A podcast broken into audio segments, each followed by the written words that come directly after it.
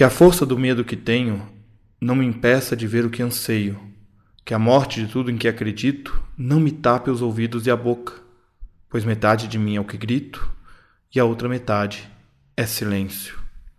Que a música que ouço ao longe seja linda ainda que tristeza.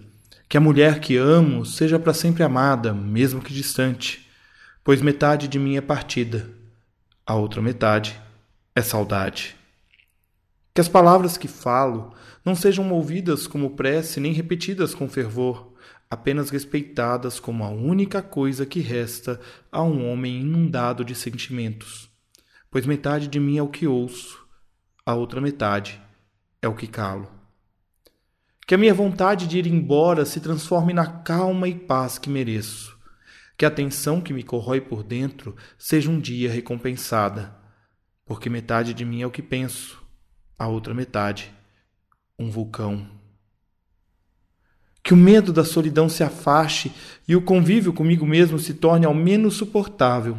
Que o espelho reflita meu rosto num doce sorriso que me lembro de ter dado na infância. Pois metade de mim é a lembrança do que fui, a outra metade, não sei. Que não seja preciso mais do que uma simples alegria para me fazer aquietar o espírito e que o seu silêncio me fale cada vez mais, pois metade de mim é abrigo, a outra metade é cansaço. Que a arte me aponte uma resposta, mesmo que ela mesma não saiba, e que ninguém a tente complicar, pois é preciso simplicidade para fazê-la florescer. Pois metade de mim é plateia, a outra metade é canção. Que a minha loucura seja perdoada pois metade de mim é amor e a outra metade também. Sim! Café com Alecrim! Seja muito bem-vindo, seja muito bem-vinda e que a poesia nos mostre sempre o caminho, porque o poema se fez gente e veio habitar entre nós, parafraseia Rubem Alves, o texto do Evangelho de João, capítulo 1, e eu creio muito nessa palavra. O poema feito gente, Jesus, ele que veio trazer poesia para esta narrativa caótica da existência humana e que nós celebramos neste mês, na próxima semana, o dia de Natal, no dia 25, que você possa celebrar a poesia de ser metade amor e a outra metade também amor, que a plenitude do amor recaia sobre a sua vida neste Natal e que você possa encontrar na poesia uma direção para o caos que se encontra a sua vida, enquanto nós caminhamos neste mês de dezembro para o final do ano, as pessoas cheias de planos, cheias de ideia, cheias de coisas para fazer no ano de 2019, festas e mais festas e amigos secretos que já aconteceram, que vão acontecer, a ceia de Natal com a família, que em meio a esse turbilhão de luz, eventos, festas e presentes, você possa se aquietar. E que na quietude, no silêncio, você possa ouvir a voz daquele que te convida a viver em comunhão. Como é bom e agradável quando os irmãos vivem em união, pois a união é preciosa como o óleo da unção, que era derramado sobre a cabeça de Arão e descia por sua barba até a bainha de suas vestes. É revigorante como o orvalho do Monte Hermon, que desce sobre os montes de Sião. Ali o Senhor pronuncia sua bênção e dá vida para sempre. Há quem diga que o Salmo 133 fale sobre a comunhão entre os irmãos da igreja.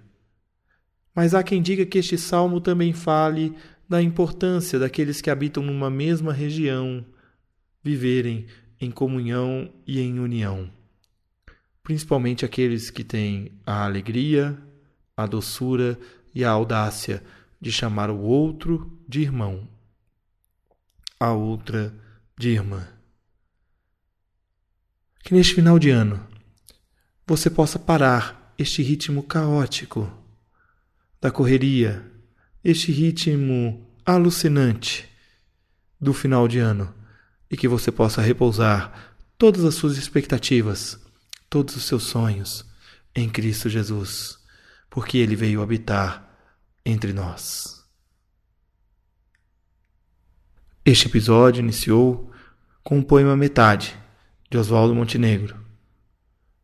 Agora há pouco, eu li o Salmo 133, um poema de Davi. E eu quero encerrar com um poema de minha autoria, chamado Habitação. Quando pensei que haveria empatia, encontrei indiferença. Quando pensei que haveria solidariedade, encontrei condenação. Quando pensei que haveria mutualidade, encontrei inimizade. Quando pensei que haveria acolhimento, encontrei rejeição. Mas não tem nada não, meu irmão. Sua escolha política não pode te transformar em meu inimigo.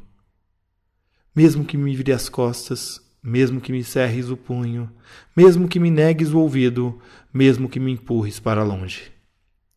Jesus veio morar no meio de nós. E é comigo e contigo, irmão, que ele veio habitar. Que Cristo habite em ti, que Cristo habite em mim, que Cristo habite em nós. Muito bem, chegamos ao final de mais um podcast Café com Alecrim. Eu agradeço a sua audiência e eu quero ouvir o que você tem a dizer sobre o que nós conversamos aqui hoje. Então você pode escrever para fale@cafécoalecrim.com.br, você pode acessar cafécoalecrim.com.br e você pode também entrar em contato comigo pelas redes sociais. Um grande abraço para você e até o próximo episódio.